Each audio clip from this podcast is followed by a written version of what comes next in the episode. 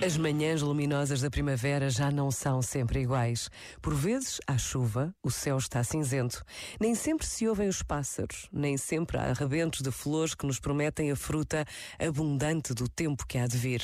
Mas naquela manhã, em Jerusalém, o céu amanheceu sem nuvens.